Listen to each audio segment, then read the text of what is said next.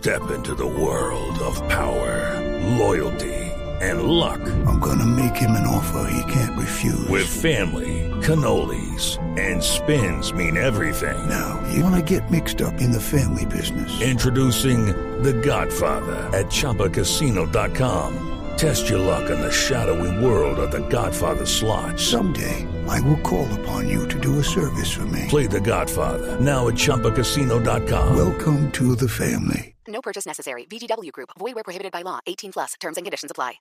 de la posesión del nuevo presidente de los Estados Unidos, el número 46, para hablar de Colombia. Y estábamos hablando de lo que está pasando o lo que podría llegar a pasar con las tutelas y el plan de vacunación. Yo les decía que está con nosotros en la línea la jueza Joana Martínez, que además es eh, la presidente de la Asociación de Jueces de Colombia, Asojudiciales. Jueza Martínez, bienvenida a Mañanas Blue. Gracias por acompañarnos. Muy buenos días, Camila. ¿Cómo estás?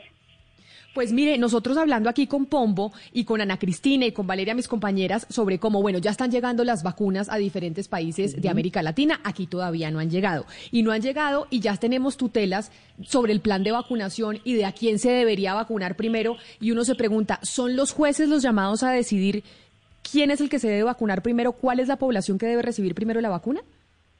Pues eh, Camila, lo que ocurre es que no es que sean los jueces los llamados a tomar esas decisiones, pero si esas decisiones llegan a la, al conocimiento de los jueces vía tutela, porque las personas consideran que se les vulnera sus derechos con el programa o cronograma que estableció el gobierno nacional, pues corresponderá a cada juez al que le llegue la tutela analizar el caso particular.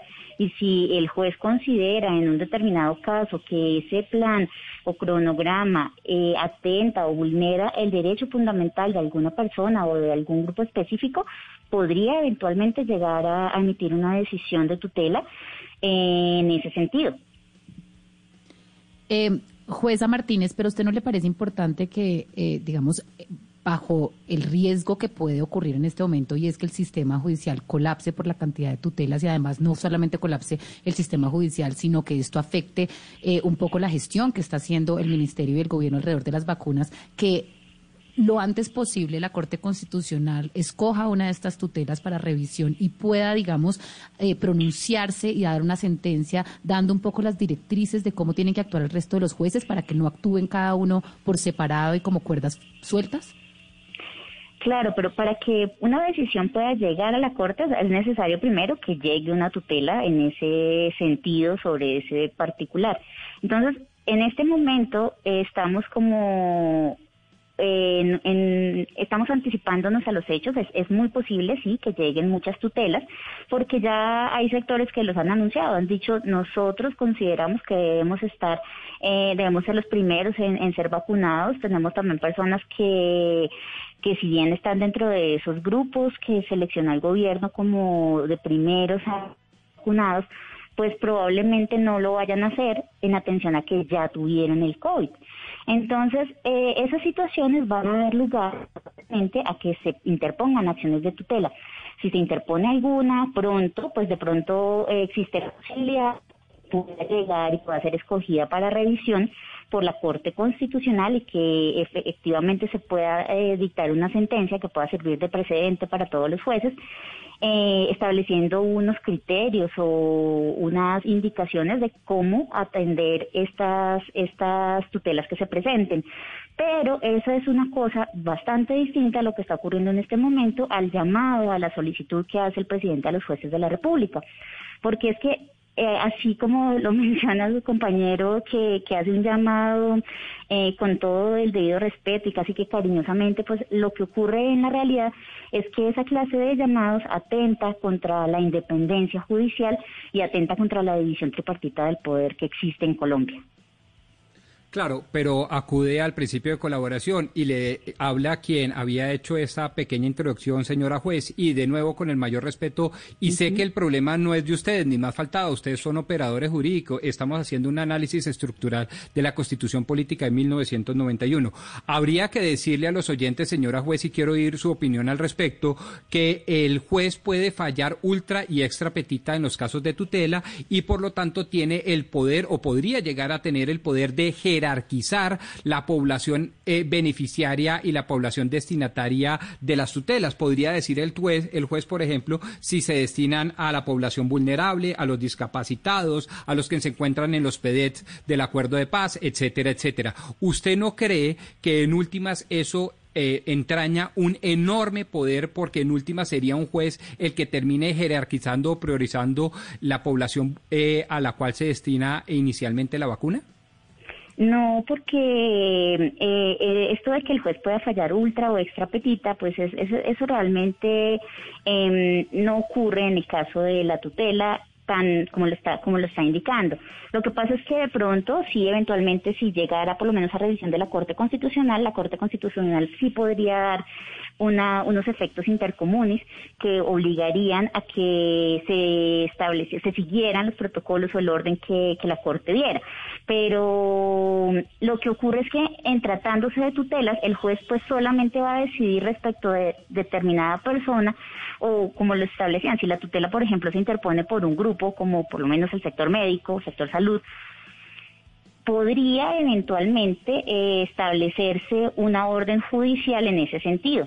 Pero eso depende, como, como bien lo indiqué en una oportunidad anterior, eso depende de la respuesta que de en su momento el, el Ministerio de Salud, en estas tutelas eh, salud siempre pues se vincula al Ministerio, ellos tendrán que dar pues el informe y solamente en el evento de que se considere que se afecta o se atenta contra derechos fundamentales podría eh, dictarse una sentencia que le dé una orden al gobierno de tener preferencia por algún determinado ciudadano en atención a que se le se considera que se le vulneran sus derechos fundamentales o, de pronto por algún grupo si se pusiera una tutela por un, determinado grupo de personas porque ostentan una situación de debilidad manifiesta. Aiden, pero estamos con eh, la jueza Joana Martínez, que es la presidenta de la Asociación de Jueces de Colombia o Judiciales. Oscar, pues hablando de lo que se nos puede venir con el plan de vacunación y el tema de las tutelas.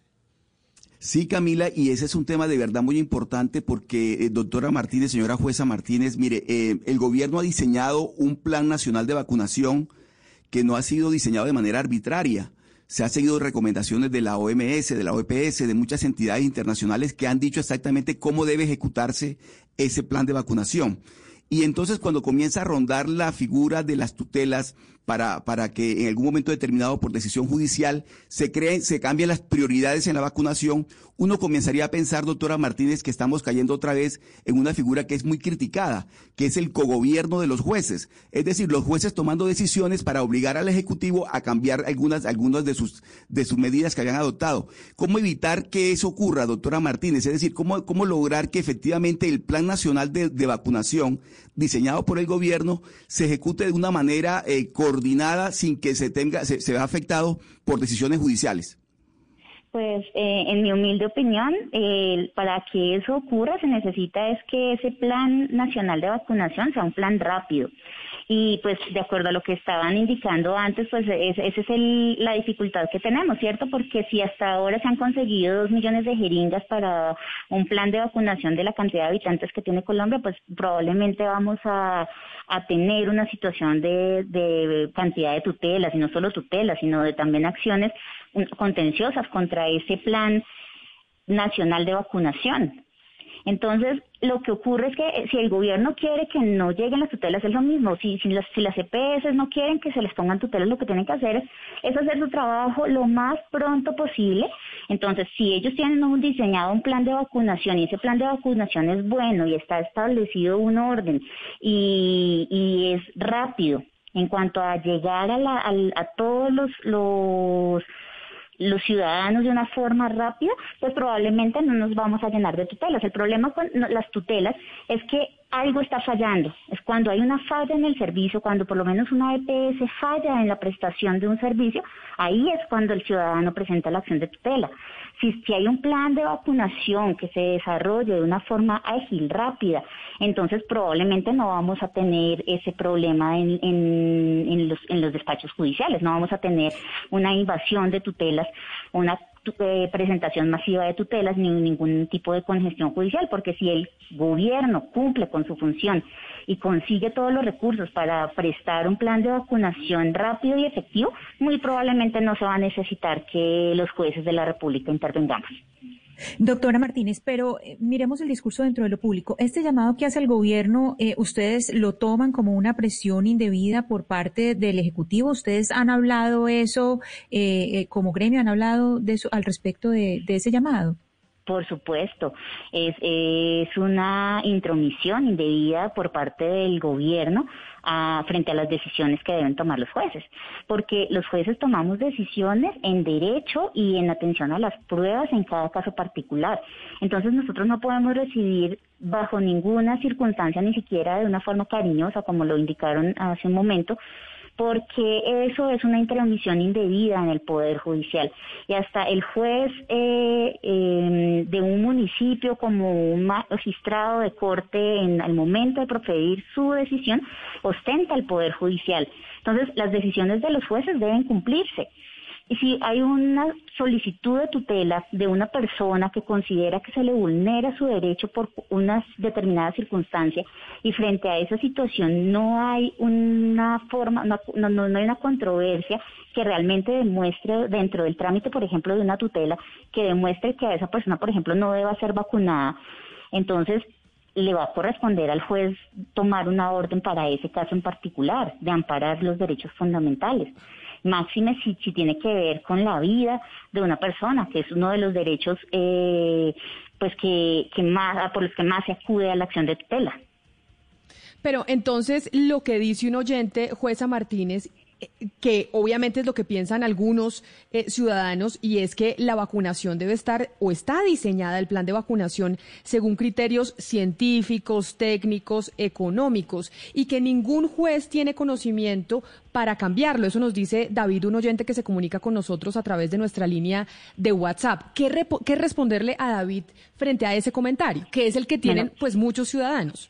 Claro, pues muy probablemente si alguien formula una acción de tutela eh, frente o contra ese plan de vacunación pidiendo que se salte ese plan de vacunación para que eh, obtener una vacuna antes o de forma prioritaria, pues en ese caso eh, se va a vincular al ministerio para que informe las razones por las cuales emitió ese plan de vacunación. Muy probablemente ellos en la respuesta de la acción de tutela indiquen esos motivos científicos y técnicos y, den toda la información por la cual en ese momento esa persona no es posible eh, aplicarle la vacuna con preferencia entonces es probable que una tutela se niegue.